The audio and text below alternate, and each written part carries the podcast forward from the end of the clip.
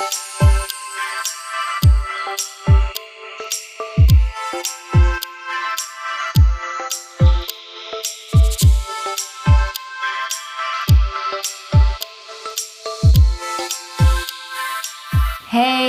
Leute, schön, dass ihr da seid. Happy Thursday. Heute ist Teaching Thursday. Ich freue mich schon auf das Evening College heute Abend. Ich musste eben noch im Kalender gucken, welcher Wochentag es heute überhaupt ist. Ich habe das Gefühl, die Tage laufen so ineinander im Moment. Das ist echt crazy. Ich weiß nicht, ob es dir auch so geht. Ihr habt bestimmt schon gehört, dass Großveranstaltungen erst im Herbst wieder erlaubt sind. Das bedeutet für uns, dass wir uns noch eine Weile hier online treffen werden. Und es ist auch gut und wichtig, dass wir das tun. Wir sind eine Church-Familie, wir gehören zusammen. Kirche ist kein Gebäude, sondern Menschen. Und wir wollen stärker aus dieser Krise herauskommen, als dass wir sie betreten haben. Wir wollen in unserem Glauben wachsen, in unserem Charakter wachsen. Und in dieser Woche will ich dich ermutigen, dass du darin wächst, dass du dich dazu entscheidest, dir Zeit zu nehmen, um besser darin zu werden, Gottes Stimme in deinem Leben zu hören. Ich glaube, dass Gott zu dir spricht, das sagt uns die Bibel, das verspricht uns die Bibel und das, sie verspricht uns auch, dass wir seine Stimme hören können. Und hier in den nächsten zehn Minuten werde ich dir Tools an die Hand geben, wie du das in deinem Leben machen kannst. Also, ein kurzes Recap von gestern und vorgestern. Schritt 1, da habe ich darüber gesprochen, dass wir uns bewusst werden, müssen, bevor wir seine Stimme hören, was für eine Beziehung er sich mit uns wünscht, dass er sich eine innige, enge Beziehung, Liebesbeziehung mit uns wünscht. Im zweiten Schritt habe ich gesagt, wenn du den Heiligen Geist noch nicht empfangen hast, dann ist das der zweite Schritt für dich, dass du Gott bittest, dass er dir den Heiligen Geist schickt und er wird dich in die Wahrheit führen und er ist derjenige, der diese Geist-zu-Geist-Connection und diese, diese Möglichkeit, Gottes Stimme in deinem Leben zu hören, ermöglicht. Der dritte Step ist, dass du dir darüber bewusst wirst, dass wenn du Gottes Stimme hörst, dass es nicht über deinen Verstand kommen wird, sondern wenn du Gottes Gottes Stimme hörst, Gott ist Geist und das ist eine geistliche Sache. Wenn wir uns dazu entscheiden, Gottes Stimme zu hören, dann machen wir einen Schritt in die geistliche Welt und das ist gut so. Aber er benutzt nicht unseren Verstand, es ist eine Geist-zu-Geist-Connection. Heute möchte ich eine konkrete Art, wie Gott zu uns redet, ansprechen. Gott redet nämlich auf ganz viele Arten und Weisen zu uns. Erstens kann er durch die, die Bibel zu uns reden. Vielleicht hast du es schon mal erlebt, erlebt, du liest die Bibel und auf einmal springt dir ein Vers entgegen und es erleuchtet dich irgendwie und es spricht genau zu deiner Situation. Manchmal highlightet der Heilige Geist so ein Vers für uns. Das ist eine Art, wie Gott zu uns spricht. Zweitens manchmal spricht Gott durch unsere Leiter zu uns, durch unsere geistliche Leiter. Vielleicht machen sie dich auf etwas aufmerksam oder zeigen dir ein Stück Wahrheit oder geben dir eine Offenbarung weiter. Manchmal spricht Gott durch deine Umstände zu dir. Zum Beispiel wie Jona, da hat Gott einen Wal geschickt und ihn zum richtigen Ort gebracht, wo er seine Aufgabe erfüllen konnte. Manchmal spricht Gott dadurch, dass er uns über eine besondere Entscheidung Frieden schenkt oder eben nicht, dass wir eine innere Unruhe, Unruhe spüren. Manchmal redet Gott zu uns durch Träume und durch Visionen, vielleicht hast du das selber schon mal erlebt. Und manchmal spricht aber Gott auch direkt zu uns in unser Herz und wir hören seine Stimme innerlich. Und auf, über diese Art, wie Gott zu uns spricht, möchte ich heute gerne eingehen. Im Griechischen, und ich habe ja gesagt, heute ist Teaching Thursday, das heißt, heute darf ich griechische Wörter benutzen. Im Griechischen wird das Wort Wort, dafür gibt es zwei Worte. Erstens Logos und zweitens Rema. Logos habt du vielleicht schon mal gehört. Es ist das Wort, was geschrieben ist. Also zum Beispiel die Bibel, die wir lesen, ist das Logos. Es ist Gottes geschriebene Wort. Wenn wir über Logos sprechen, reden wir über einen Inhalt. Wenn du das zweite Wort benutzt, Rema, dann betonst du eher die Art, wie es überbracht wurde. Und mit Rema meint man meistens das gesprochene Wort. Also wenn wir die Bibel lesen, zum Beispiel die Evangelium, Evangelien von ähm, Matthäus, Markus, Lukas, dann lesen wir das Logos, aber als sie es bekommen haben und aufgeschrieben haben, war es das Rema, weil Gott es ihnen, der Heilige Geist es ihnen zugeflüstert hat und sie es aufgeschrieben haben.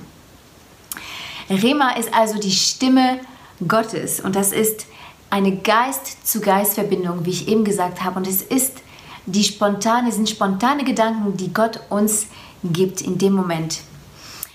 Über Gedanken möchte ich heute ein bisschen mehr eingehen. Und dazu lesen wir uns eine Bibelstelle, die steht in 2. Korinther 10, Vers 4 und 5. Und die geht so, ihr kennt die, die bestimmt, diese Bibelstelle. Meine Waffen in diesem Kampf sind nicht die eines schwachen Menschen, sondern die mächtigen Waffen Gottes. Mit ihnen zerstöre ich feindliche Festungen. Doppelpunkt. Ich bringe falsche Gedankengebäude zum Einsturz und reiße Hochmut nieder, der sich der wahren Gotteserkenntnis entgegenstellt. Jeden Gedanken, der sich gegen Gott auflehnt, nehme ich gefangen und unterstelle ihm den Befehl von Christus. Irgendwie strange, dass Paulus uns hier sagt, dass wir unsere Gedanken gefangen nehmen können und sollen. Ich frage mich warum. Der Grund dafür ist, dass unsere Gedanken verschiedene Ursprünge haben können. Und die Gedanken sind entweder deine Gedanken, die Gedanken, die du denkst. Es können aber auch Gedanken sein, die vom Feind kommen. Ich weiß nicht, vielleicht hast du es auch schon mal selber erlebt. Du machst Worship an und du willst deine stille Zeit anfangen und auf einmal während deines Gebets schießt ein Gedanke durch deinen Kopf, wo du dich nur fragen kannst, wo kommt das her? Dieser Gedanke hat mit Jesus gar nichts zu tun. Das ist, weil der Feind auch dir Gedanken in deinen Kopf ähm, hineinbringen kann aber Gott kann das natürlich auch. Gott kann dir auch spontane Gedanken in dich hineinlegen, die du hörst. Und ich möchte uns kurz helfen, dass wir lernen, diese Gedanken und die Ursprünge dieser Gedanken zu unterscheiden. Spontane, positive Gedanken sind die, die mit dem Wesen des Heiligen Geistes im Einklang sind. Er ist unser Tröster, unser Schöpfer, unser Heiler. Er erbaut uns und ermutigt uns. Wenn solche Gedanken kommen, solche positiven, spontanen Gedanken, dann gehen wir davon aus, dass das Gottes Gedanken sind.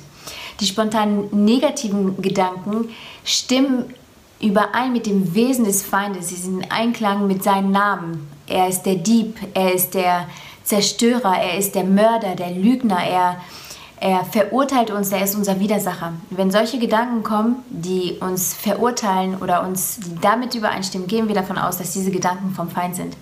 Und unsere Gedanken sind Gedanken, die aus unserer Vernunft kommen, die wir denken, die sind begrenzt durch unsere Weisheit und das, was wir verstehen.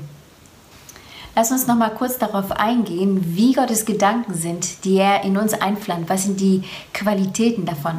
Erstens, die Gedanken, die Gott uns gibt, sind leicht und sanft. Sie sind leicht gedrosselt von unseren Bemühungen, ihnen besser zuzuhören oder ihnen zu nahe zu kommen und, oder irgendwie selber darüber nachzudenken. Ich habe immer so das Bild von einer Taube, dass man versucht, sich ihr zu nähern und wenn man versucht, sie zu fangen oder versucht, sich sie noch genauer anzugucken, dann fliegt sie weg. So sind Gottes Gedanken in uns. Deswegen ist es wichtig, dass wir lernen, das zu respektieren, diesen Fluss von spontanen Gedanken zuzuhören und dass wir besser darin werden, ihn höher zu stellen als unsere eigenen Gedanken. Zweitens ist der Inhalt ungewöhnlich von diesem Gedanken. Er ist weiser als deine Gedanken. Es ist, die Gedanken sind tiefer, sie sind liebevoll. Ähm, und sie sind motivorientiert. Du merkst, sie heilen, sie machen etwas in dir. Und das ist auch der dritte Punkt, sie lösen etwas in dir aus. Vielleicht lösen sie Freude, Begeisterung, Glaube, sie sind lebensspendend, vielleicht ähm, führt es zu, fühlst dich, du fühlst dich überführt, vielleicht in einer positiven Art und Weise. Ähm, du spürst Ehrfurcht und, und tiefe Liebe. Wenn du dich entscheidest, darauf einzugehen und das zu tun, was Gott dir dann durch diese Gedanken sagt, werden dir diese Gedanken, die dir Gott gegeben hat, auch die Kraft bringen, das auszuführen und auch einen Frieden und Freude dabei, die Sachen auszuführen, die Gott dir gesagt hat. Gottes Stimme zu hören ist am Anfang nicht easy, aber es ist wie ein Muskel, den man trainiert. Und umso mehr du dich damit beschäftigst, umso mehr du dir Zeit nimmst, umso öfter du das übst, umso einfacher wird das, umso, umso stärker wird dein geistlicher Muskel da sein. In Johannes 7, Vers 37 steht, wer durstig ist, soll zu mir kommen und trinken. Jeder, der mir vertraut. Denn in den Heiligen Schriften heißt es, aus seinem Inneren werden, wird lebendiges Wasser strömen. Und dieser Gedankenfluss ist dieses lebendige Wasser, was aus jedem, der zu Jesus kommt, der ihm vertraut, strömen wird. Also bleib dran, du wirst Gottes Stimme hören lernen. Jetzt habe ich wie gestern eine kleine Übung für euch und mich würde interessieren, ob ihr diese Übung gestern gemacht habt und was dabei herauskommt. Vielleicht könnt ihr das gleich in den Kommentaren schreiben, das würde mich echt interessieren. eine kleine Übung, die ich für dich habe heute und wenn du noch keinen Stift und Papier hast, dann ist jetzt der richtige Augenblick, um das zu holen. Ähm, das kannst du übrigens immer machen bei diesen Sessions. Schreib auf jeden Fall mit, damit du nachher die Sachen nochmal anschauen kannst. Die Übung ist folgende, die du heute machen kannst, um einen Schritt näher an Gottes Stimme zu kommen. Werd still erstmal. Ja, ich habe gestern darüber geredet, du kannst dir Musik anmachen, du kannst ein bisschen in Sprachen beten. Was mir auch immer hilft, ist, dass ich Gottes Geist einatme, ganz bewusst tief atme und mich selber wieder ausatme. Und das mache ich ganz langsam und mache ich, ich mache das ein paar Mal und merke dann, dass ich mich entspannen kann und dass ich mich auf Gott konzentrieren kann. Dann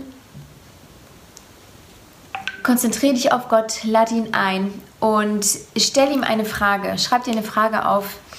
Stell ihm nicht eine Frage, wann wird der Coronavirus endlich äh, vorbei sein? Stell ihm nicht die Frage in deinem Leben, warum das und das passiert ist. Das ist eine Frage, bei der du dich nicht entspannen wirst. Und das ist keine gute Frage, mit der du diese, ja, diese Übung anfangen solltest. Frag eine Frage wie zum Beispiel, Herr, liebst du mich? Oder Herr, was möchtest du mir heute sagen? Wenn du vorher ein Kapitel oder ein Vers in der Bibel gelesen hast, frag Gott, was, welche Wahrheit möchtest du mir aus dieser, aus dieser Stelle zeigen?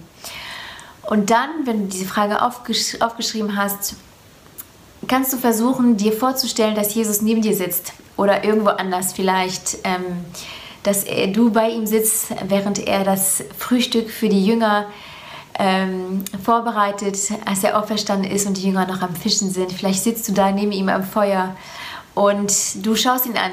Stell dir vor, dass du ihn ansiehst, in seine Augen siehst, dass er dich anlächelt. Stell dir vor, was er für ein Gewand anhat. Stell dir seine Sandalen vor, meinetwegen. Und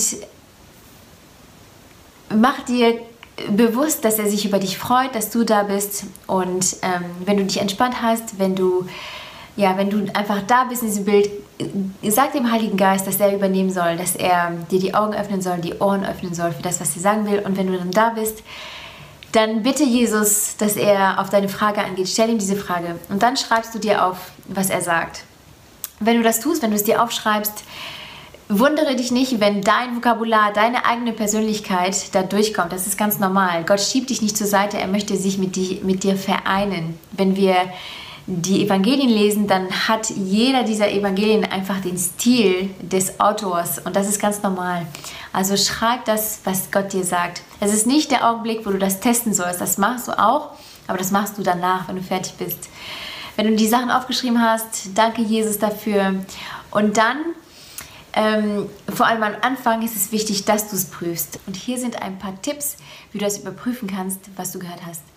Erstens, Ganz viel kommt es auf deine Herzenseinstellung und auf die Ausrichtung deines Herzens an. Wenn du auf dich auf Jesus konzentriert hast, wenn du ein offenes Herz hast und wenn du in ihn suchst und ihm vertraust, dann kannst du davon ausgehen, dass 95 Prozent der Dinge, die du gehört hast, dass die von Gott sind.